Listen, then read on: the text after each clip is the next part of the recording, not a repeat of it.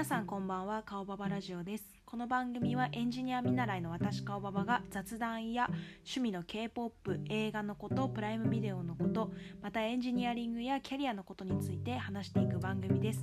それでは今夜も行ってみましょう。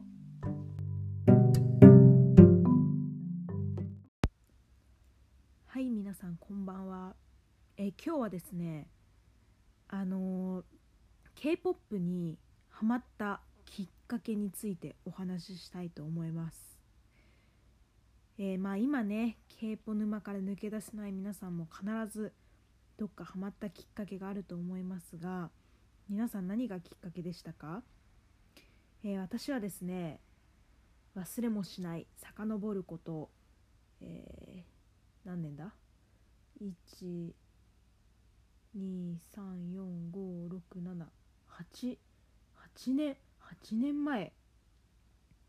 もうそんな前8年前ですね。私は高校生だったんですね。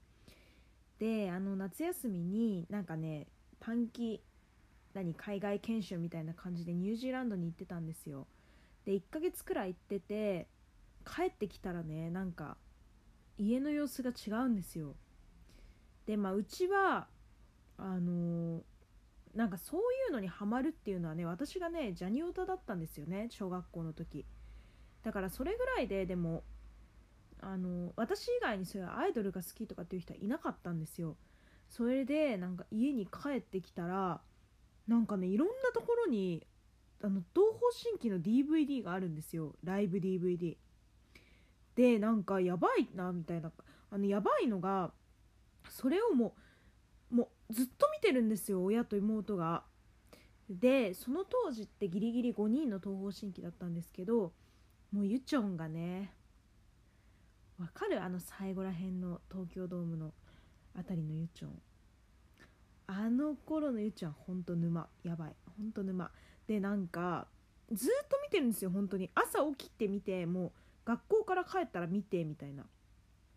でなんかそのうちに私もハマってきてゆちょんに。ね？でもう忘れもしません。まず朝起きます。したねなんだっけなあの時。なんかさあのバレリーナがあの出てくるミュージックビデオ「聞かせて」ってやつ。まずねそれを朝起きて見るんですよ。学校行く前。だからなんか5時50分とかに起きてたんでなんかもう6時前ぐらいかまずそれを見るんですよ。であのー、まあ、学校行くじゃないですか高校生だから。そやけどねもうね一刻も早く帰りたいんですよ。もう絶対この電車に乗りたいみたいな。だからもう人の分まで全部こう掃除の時間掃除して早く掃除終わらして帰るんですよ。そしたらまた見るんですよね。ミロティックとかを。ね？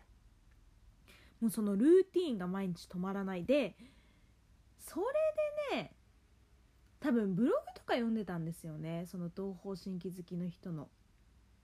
ちょっと長くなったんで一旦次のチャプターいきますね。そう。で確かねそのネットで調べたんですよね。で東方神起のファンの人のブログとか読んでて。それでねその SM エンターテインメントの存在を知ってしまうんですよ。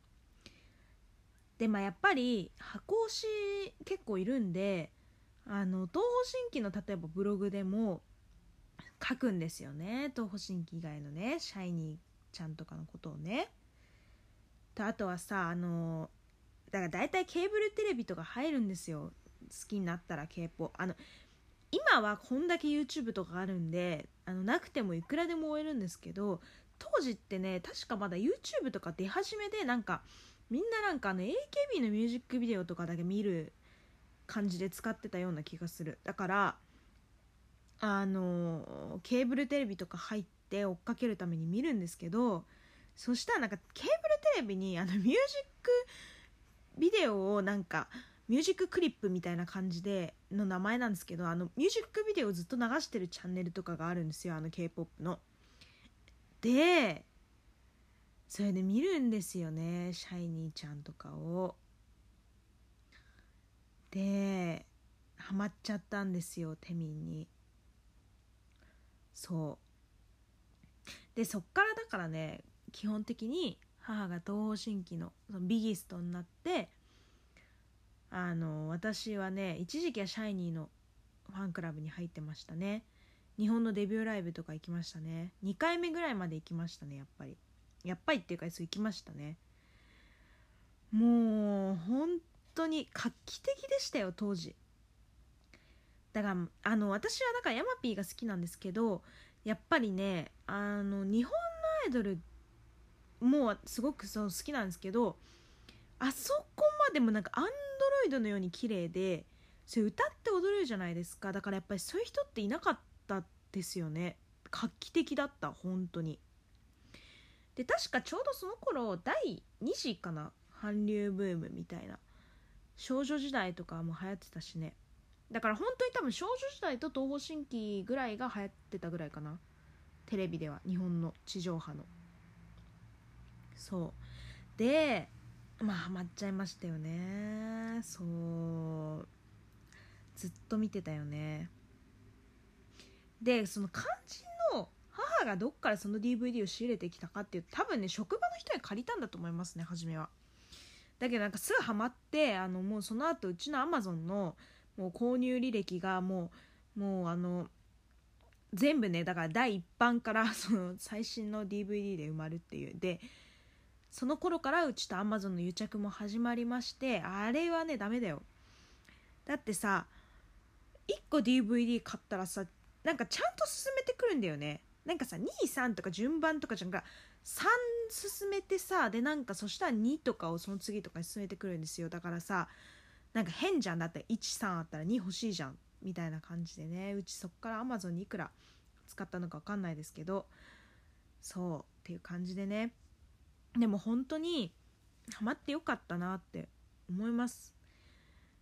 あのやっぱりそういうのでこうブログとかね YouTube とか見るようになってなんかネットっていうかまあだからそれ今私エンジニアやってるのってなんかその頃からやっぱりパソコンであの人とでちょうどその時にそのすごいファンだったブログの人がいてなんかそれを通して同年代ぐらいの友達ができたりしてね私あんま学校に友達しなかったんでなんかすごい嬉しかった記憶がありますね。そう。だからやっぱオタク活動っていうのは世界を広げれるんですよ。